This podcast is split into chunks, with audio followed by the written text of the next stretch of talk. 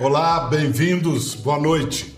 É um daqueles momentos em que a história parece que para, ou melhor, para para acelerar, parece que é um corte antes e depois. Essas coisas que jornalista fica pensando nesses momentos e fica com vontade de abrir um programa sobre isso com um editorial. Mas não há editorial melhor do que as palavras que George Floyd, de 46 anos, falou durante os 8 minutos e 46 segundos que Derek Chauvin, o policial branco, manteve o joelho sobre o pescoço dele sem nunca tirar a mão do bolso. As palavras de Floyd.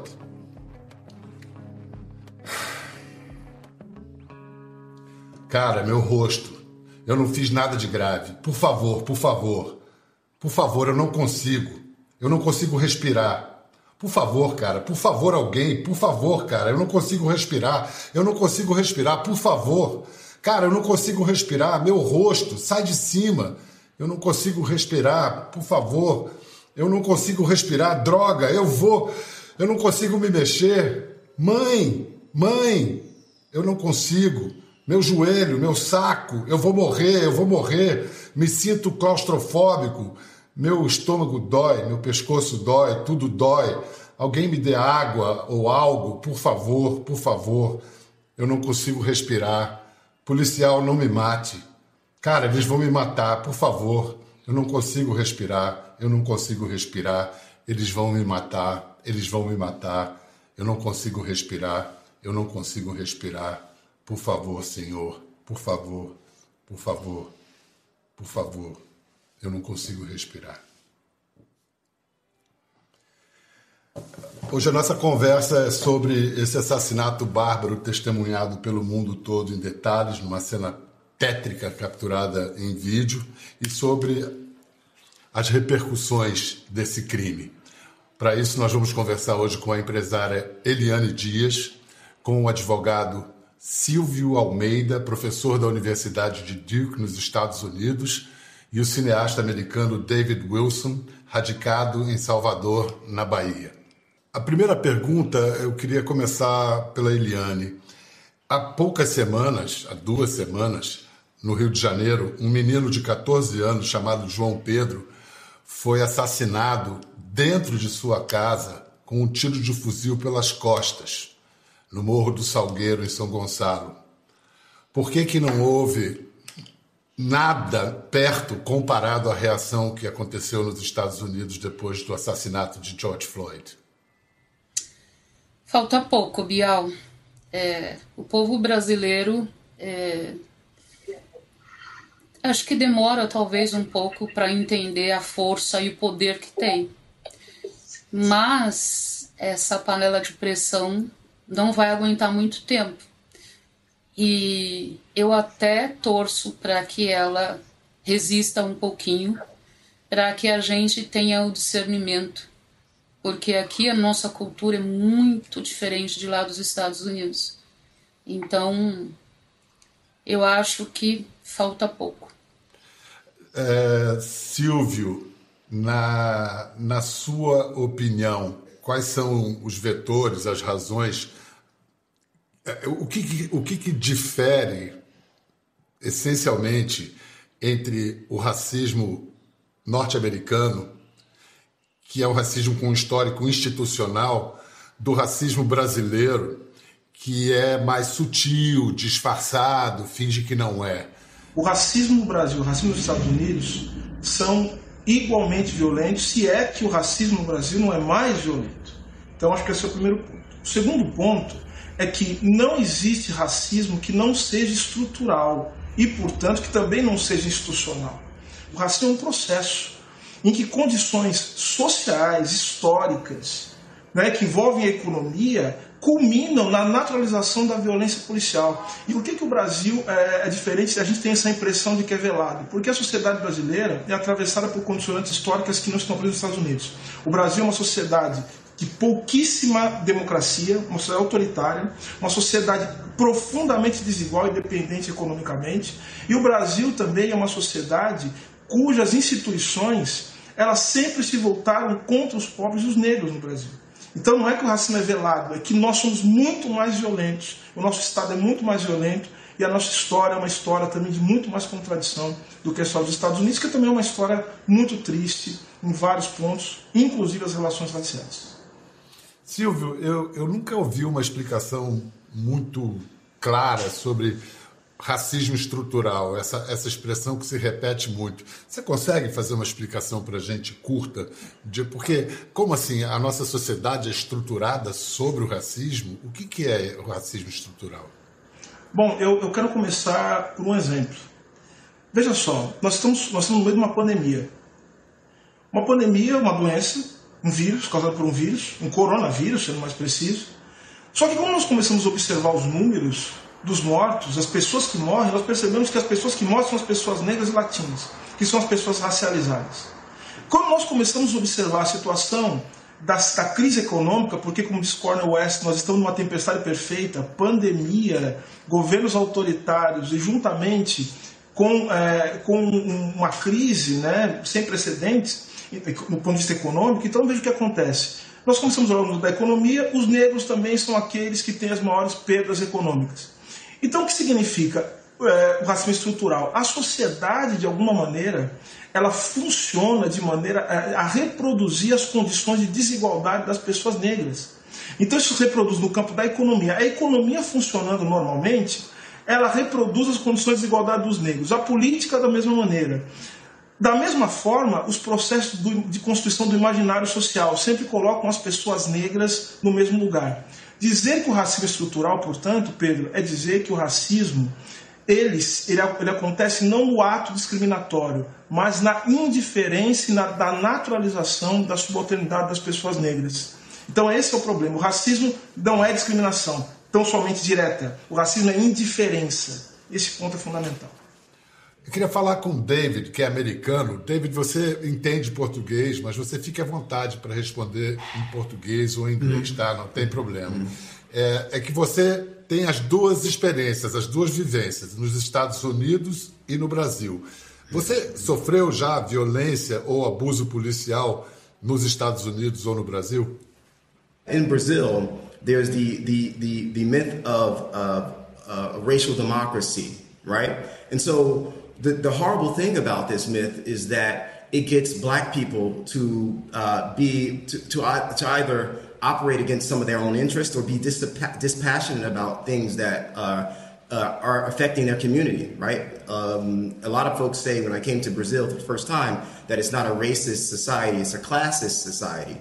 But I always say that if you have 80% uh, of folks in class C and D in the society being black, that's not a classist society, that's a racist society.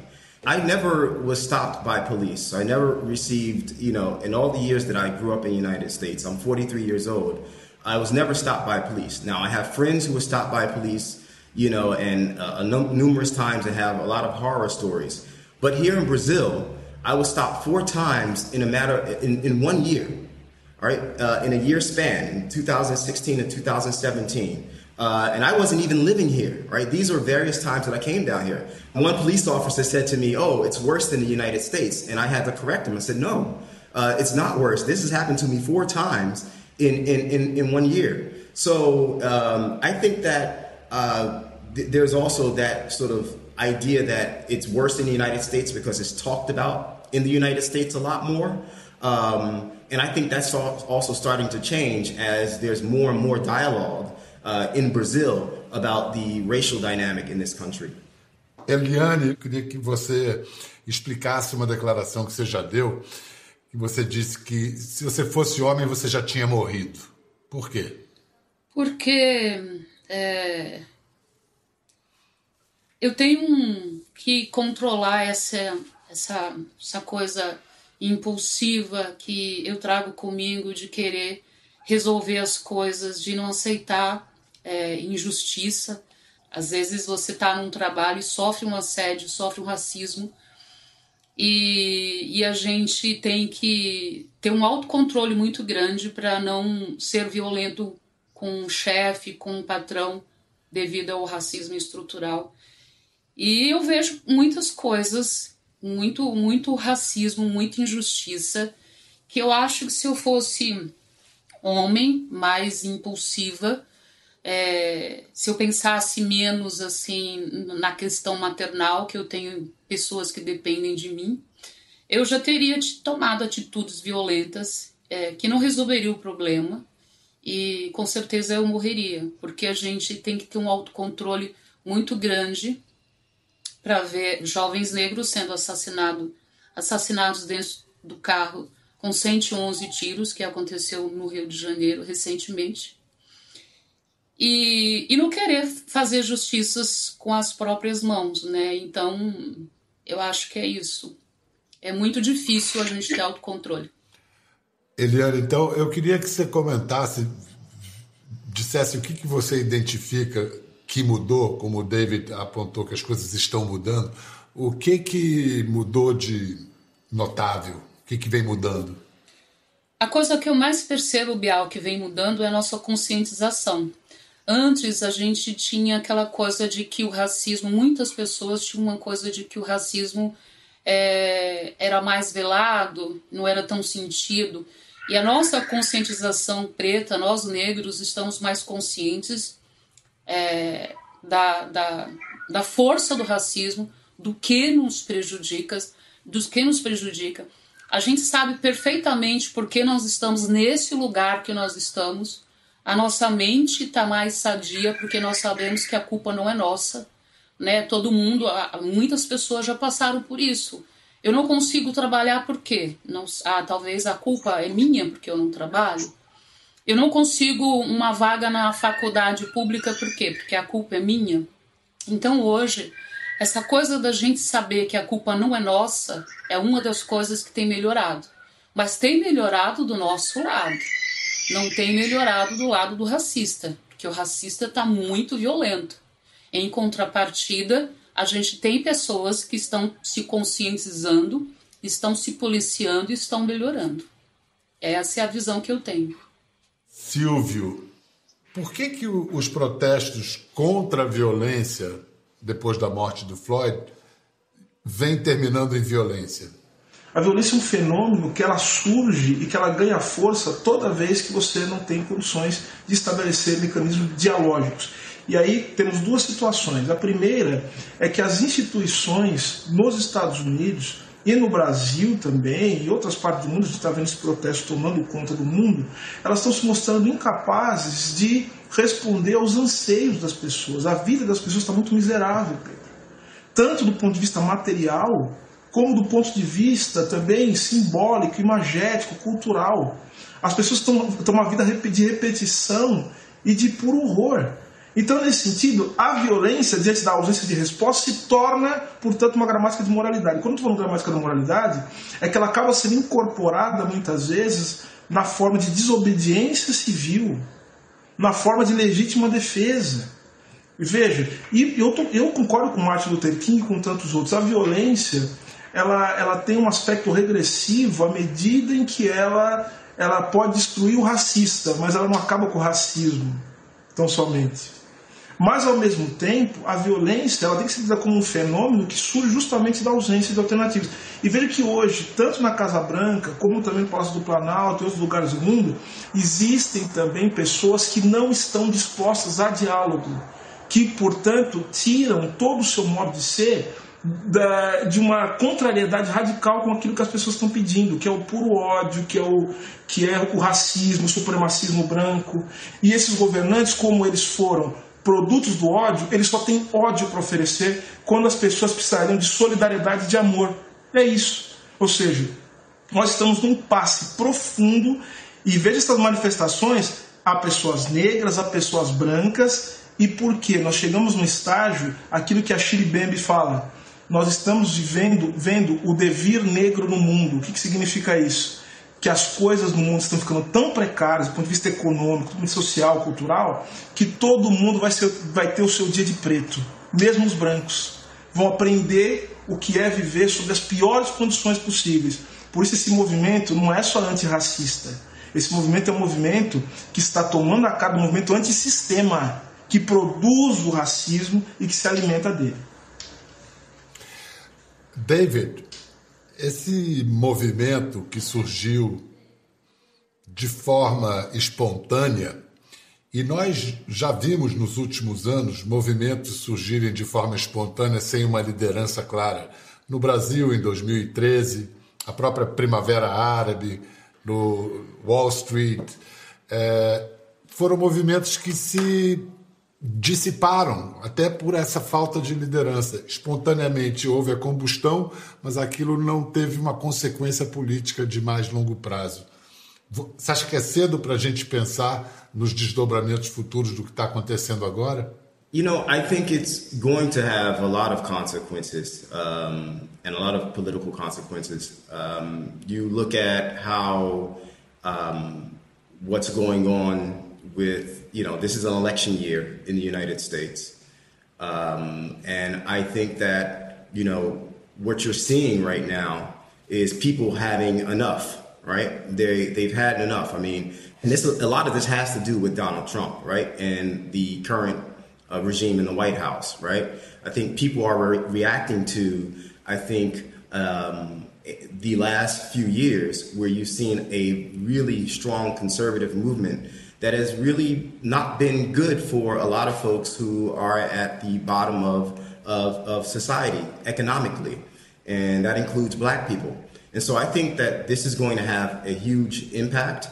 Um, I, you know, November is just a few months away in the United States, and you know we have a presidential election, and people are understanding the impact that uh, Black people, in particular, are uh, can have globally right? And so I think that there's this is going to uh, lead to a realignment in a lot of ways, politically, uh, in, in, financially. Um, I do think that this is going to uh, continue for a while. I actually believe these protests will uh, go through the summer. I don't think that this is going to be something that's going to go away in the next week or two.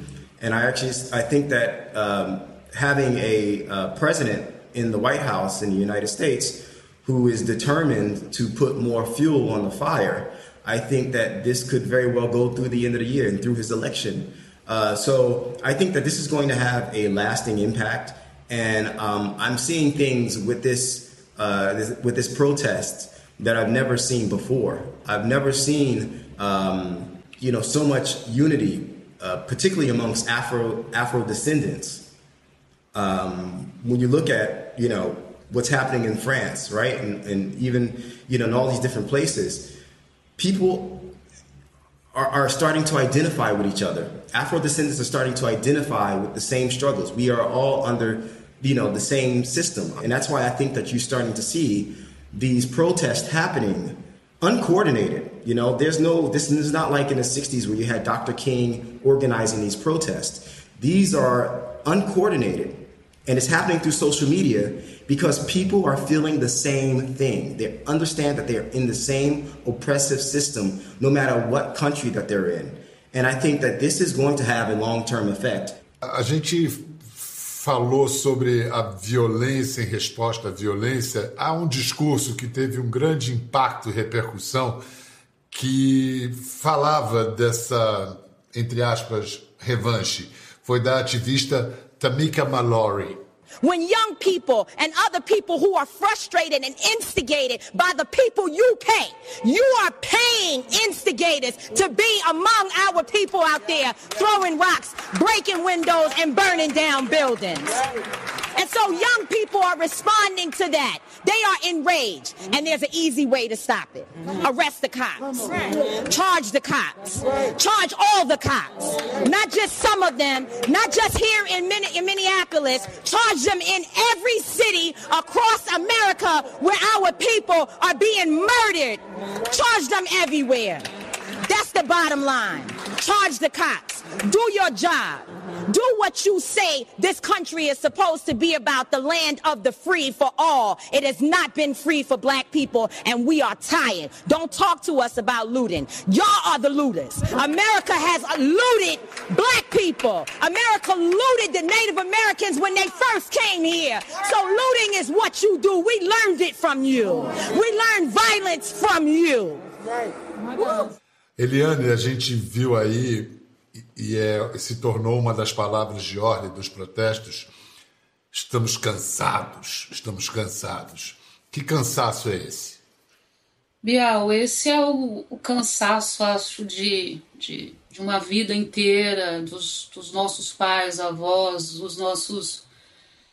dos nossos. É, de todos, de todos os negros, assim. A gente está chegando num estágio de que eu acho particularmente muito perigoso quando você lida com pessoas que não têm nada a perder o que você vai falar para ela que ela vai perder? Ela vai perder a liberdade? Não, nós não somos livres. Nós vamos perder o emprego? Não, nós não temos emprego. É, nós vamos perder a oportunidade de entrar numa faculdade? Não, nós já não entramos numa faculdade. Então, esse é o cansaço, como você barra, como você faz uma pessoa refletir para ela não fazer qualquer coisa que vá prejudicá-la, se tudo que ela vê à sua volta te prejudica. Nós negros estamos cansados disso. Nós estamos cansados. É, é instintivo. É, nós entramos nos lugares, se a gente não se vê de forma instintiva, a gente já não quer mais. A gente não quer mais entrar num restaurante onde eu não tenha pessoas negras, onde não tenha funcionários negros. A gente não quer entrar numa loja onde a gente não vê negros. A gente não quer mais gastar o nosso dinheiro que não seja com o nosso povo, porque nós temos consciência e nós já estamos cansados de dar o nosso suor para pessoas racistas. Esse é um cansaço de 400 anos ou mais. Esse é o cansaço de que só vai ter um jeito de, da gente reparar isso é reparar com, com, com reconhecimento de que o racismo é prejudicial, é reparar, é pedir desculpas, sabe? É pedir desculpas, é contratar negros para trabalhar. Não adianta fazer movimentos e a gente chegar nos espaços e não se ver. Se eu não me vejo, eu não consumo, eu não quero mais consumir um programa de TV aonde eu não vejo a minha cara preta. Eu não quero mais isso. Então, este é o cansaço. Mesmo a pessoa que não é uma ativista negra, ela realmente, por instinto, ela já fala: cansei disso, cansei de ser maltratado. Então, é isso, a gente cansou de ser maltratado. Não queremos mais isso. Queremos ter oportunidade. Não me submeto mais a ter que passar por assédio no trabalho. Então, em lugar nenhum. Então deveria pensar, todo mundo deveria pensar, puxa vida, eu não consigo mais. Tem muito negro aí que está tá independente, tá? Está estudando, trabalhando, está na sua própria empresa, não quer mais. Esse é o cansaço de, de mais de 400 anos, que precisa ser reparado e só tem um jeito de se reparar, né? É dando, rompendo com o racismo estrutural, é se autopoliciando, é se corrigindo, é respeitando o próximo, ensinando as crianças a não serem racistas. Pelo amor de Deus, é o fim da picada. Né? Um pai ensinar para o filho, para o filho ser racista. A criança não nasce racista, ela se torna racista. E hoje nós temos aí na, na, na rede social um áudio de uma criança xingando outra pelo Instagram, chamando de macaca. Então, como é que pode? Então, só vai. Eu torço para aqui no Brasil as coisas ainda não cheguem no ponto dos Estados Unidos, porque nós nós estamos esgotados. Qualquer pessoa hoje, se alguém acender um estupinho, essa bomba vai explodir, né? Eu não vou deixar um irmão meu apanhar da polícia, né? Eu vou lá intervir e assim será como muitas como muitas outras pessoas que já estão cansadas. No Brasil isso também vale, quer dizer, nós temos um, um governo um, um, um, governo e um momento político no Brasil que estimula especialmente a violência policial ou isso já isso nunca mudou, isso sempre foi assim? Não, é, sem dúvida. Nós temos um governo hoje é, no plano federal e também governadores no plano estadual que estimulam e são coniventes e é, com a violência policial. Né? E obviamente que isso passa um recado péssimo, péssimo para a sociedade. Porque a gente também não pode ser contrafático. Obviamente você tem um democrata no poder, é, as instituições elas continuam funcionando como sempre funcionaram, ou seja, é, de maneira a reproduzir a desigualdade racial e a violência racial, só que você tem uma autoridade que procura de alguma maneira inserir é, é, vamos dizer assim, uma, uma dinâmica é, de confronto em relação a esse modo da máquina funcionar é, de maneira racista. Hoje não, hoje nós temos no poder pessoas que estão sentadas na máquina do Estado, a máquina do Estado, que é uma máquina que funciona também pelo uso da violência, pelo uso da força, para manter uma certa ordem, e essas pessoas não têm nenhum compromisso com o que a gente poderia chamar de democracia. Agora, Bial, uma coisa que eu acho que é muito importante, a gente não é o que a gente quer. A gente, a, a, gente é atravessado, por isso que o racismo é estrutural, nós somos atravessados por uma série de condições que nos antecedem. Eu, quando nasci, Eliana, quando nasceu, é, David, e você mesmo, Bial, nós não tínhamos um significado prévio para a nossa existência no mundo. Nós fomos jogados no emaranhado de significados que se colocou para a gente, ou seja, eu lembro exatamente o dia que eu descobri que eu era um menino negro. E sabe quando eu descobri que eu era um menino negro? o dia que eu sofri discriminação pela da professora na escola. E eu cheguei em casa e contei para minha mãe. Minha mãe ficou tão revoltada, mas tão revoltada, que ela foi lá na escola e foi basicamente foi atrás para correr atrás da professora, assim, para pegar a professora. E aí eu não entendi aquilo e ela me explicou o que estava acontecendo. Então veja, eu costumo dizer o seguinte: nós negros costumamos ter duas certidões de nascimento o dia que a, fornecida pelo Estado e a outra do dia que a gente se descobre negro, como sofre alguma discriminação racial, porque a diferença do mundo se coloca de maneira fenomênica em relação a nós. E uma pessoa branca também, ela se descobre no dia que ela tem que se pensar enquanto branco. Só que ser branco significa ser branco é justamente nunca ter que pensar a respeito disso. Né? Ou seja, é, e todo negro um dia será confrontado com essa questão de uma forma ou de outra. Agora, o que, a, o que a Eliana falou, acho que é muito, a Eliane falou que é muito importante, é o seguinte: quero lembrar de Steve Biko aqui. Steve Biko dizia o seguinte: Steve Biko, o grande lutador pela liberdade na África do Sul, é, seu colega, né, jornalista, Steve Biko dizia: Eu me tornei mais perigoso no dia que eu descobri que a minha vida não valia nada. É o que a Eliane está falando. O dia que as pessoas acham que a sua vida não vale nada e que elas têm que decidir entre morrer de fome, de doença e de tiro, obviamente que elas vão se levantar. Não pensem que a miséria não se levanta, não pense que a pobreza não se levanta, não pense que a indignidade não se levanta para se tornar digna. E se levanta. Nós estamos vendo isso.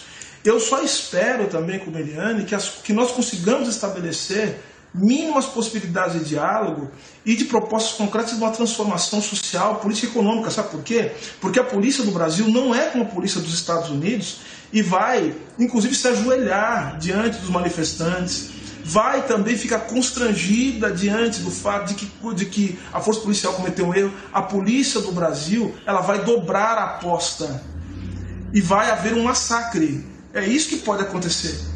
Ela vai atirar contra os jovens negros. E parte da sociedade vai aplaudir, vai falar assim: é isso mesmo, tem que fazer isso. Tem o policial, mas não vamos focar só no policial, não. É o sistema de justiça. É juiz, é promotor, é advogado.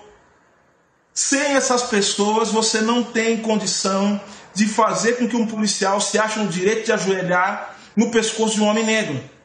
Se não houver conivência do sistema de justiça, da imprensa, de para a sociedade aplaudindo, seria, o Brasil tinha que parar no dia que um garoto de 14 anos foi assassinado dentro de casa. Fazendo o que todo mundo tem que fazer, ou que pelo menos poder, deveria estar fazendo e não consegue fazer, inclusive, que é ficar em casa. O menino estava em casa, tomou um tiro dentro de casa. O Brasil tinha que parar nesse momento. O Brasil parou? O Brasil não parou. O que, que é isso? Isso é o racismo estrutural. Nós temos dois grandes problemas para resolver, Pedro.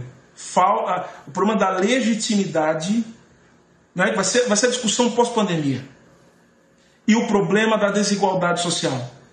Você, como jornalista, certamente está sofrendo uma questão. Você está vendo isso, né? A falta de legitimidade, inclusive, da imprensa. As pessoas não estão acreditando mais na informação, não estão acreditando no sistema de justiça. Eu sou advogado, não estão acreditando mais na ciência. Nós vamos ter que dar um jeito disso. Como é que a gente vai resolver isso? E outro problema, desigualdade. tudo isso, falta de legitimidade, democracia, desigualdade, tem como base subterrânea o racismo. Então a gente vai ter que resolver isso para poder fazer uma sociedade boa para mim, para você e para todo mundo que vem por aí. E vários desses fatores que você indicou foram, foram é, escancarados pela pandemia, né? O, o, que, o que se alguém não via, não teve como deixar de ver.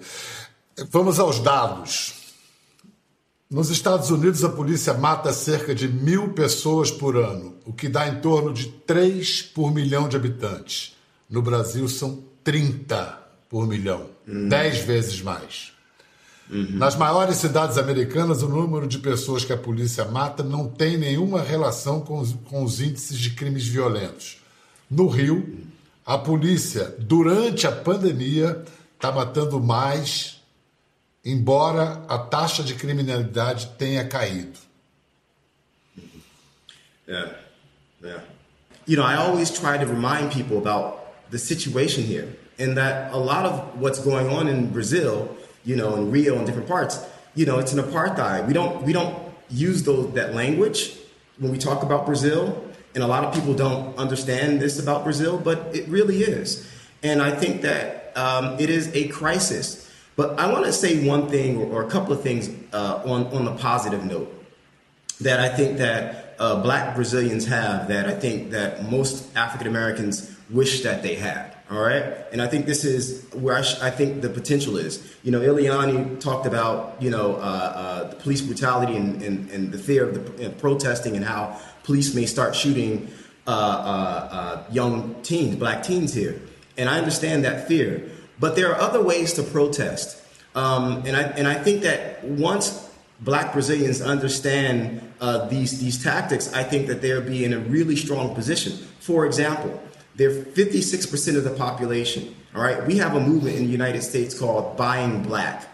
Buying black, which means that you know you support other black businesses, right? You keep the dollar in your community. This is a way in which you can actually increase the wealth of your community, all right? The other thing that I think that uh, a lot of black Americans are, are, would, would love to have and love to be in a position of is having 56% of the population, right? We're only 14% in the United States.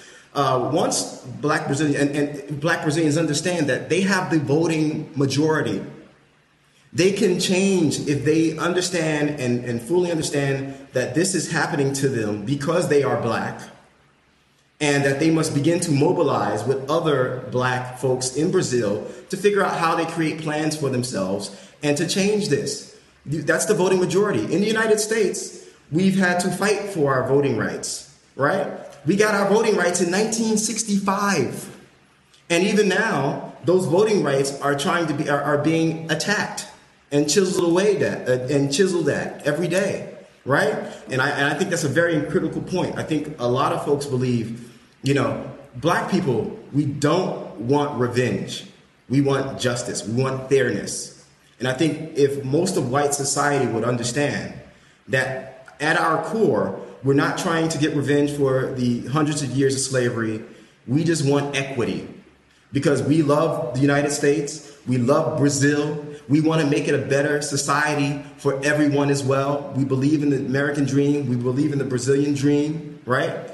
So I believe that uh, that's one thing that we all have to start to look at um, and, and, and recognize that there is the opportunity within these communities to make a real change.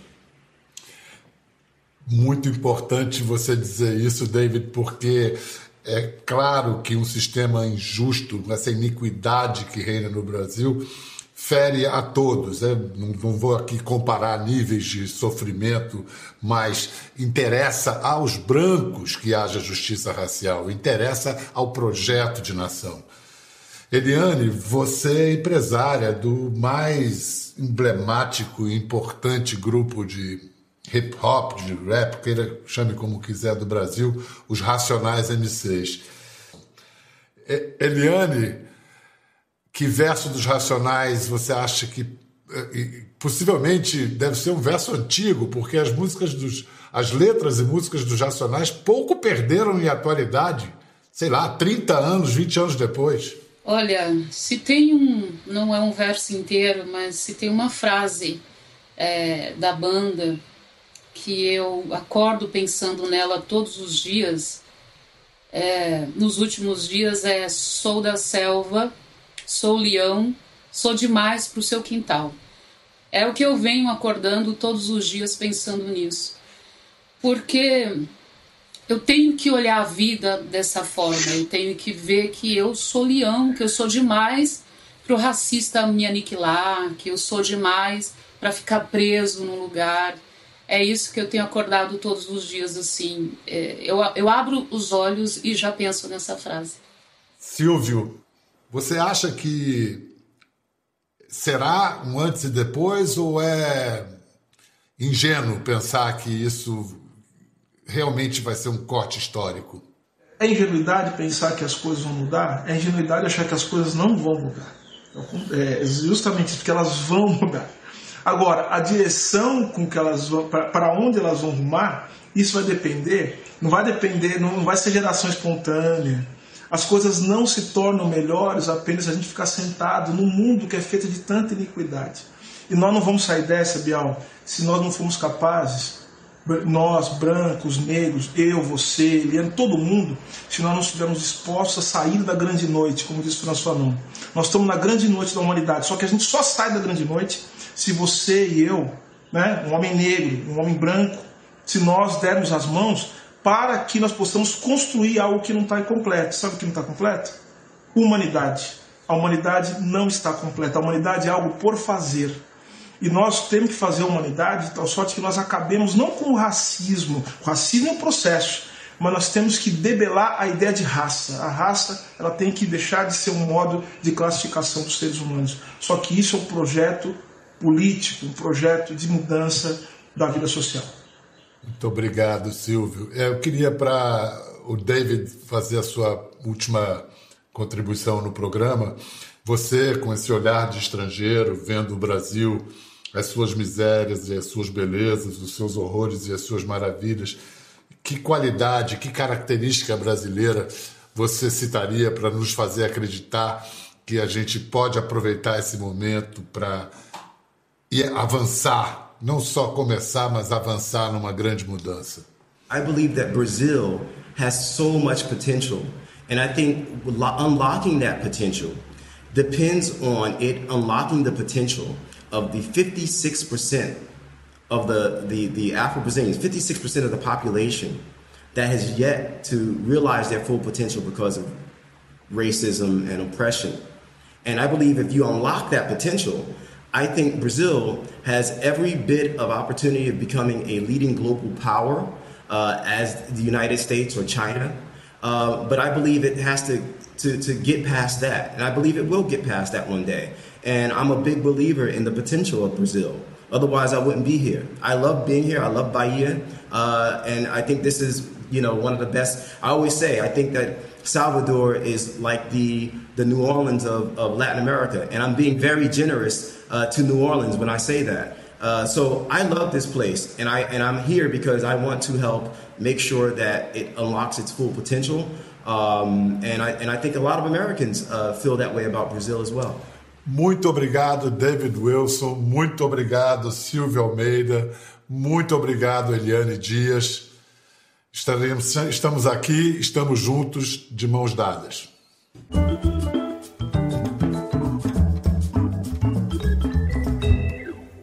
Gostou da conversa? No Globoplay você pode acompanhar e também ver as imagens de tudo que rolou. Até lá.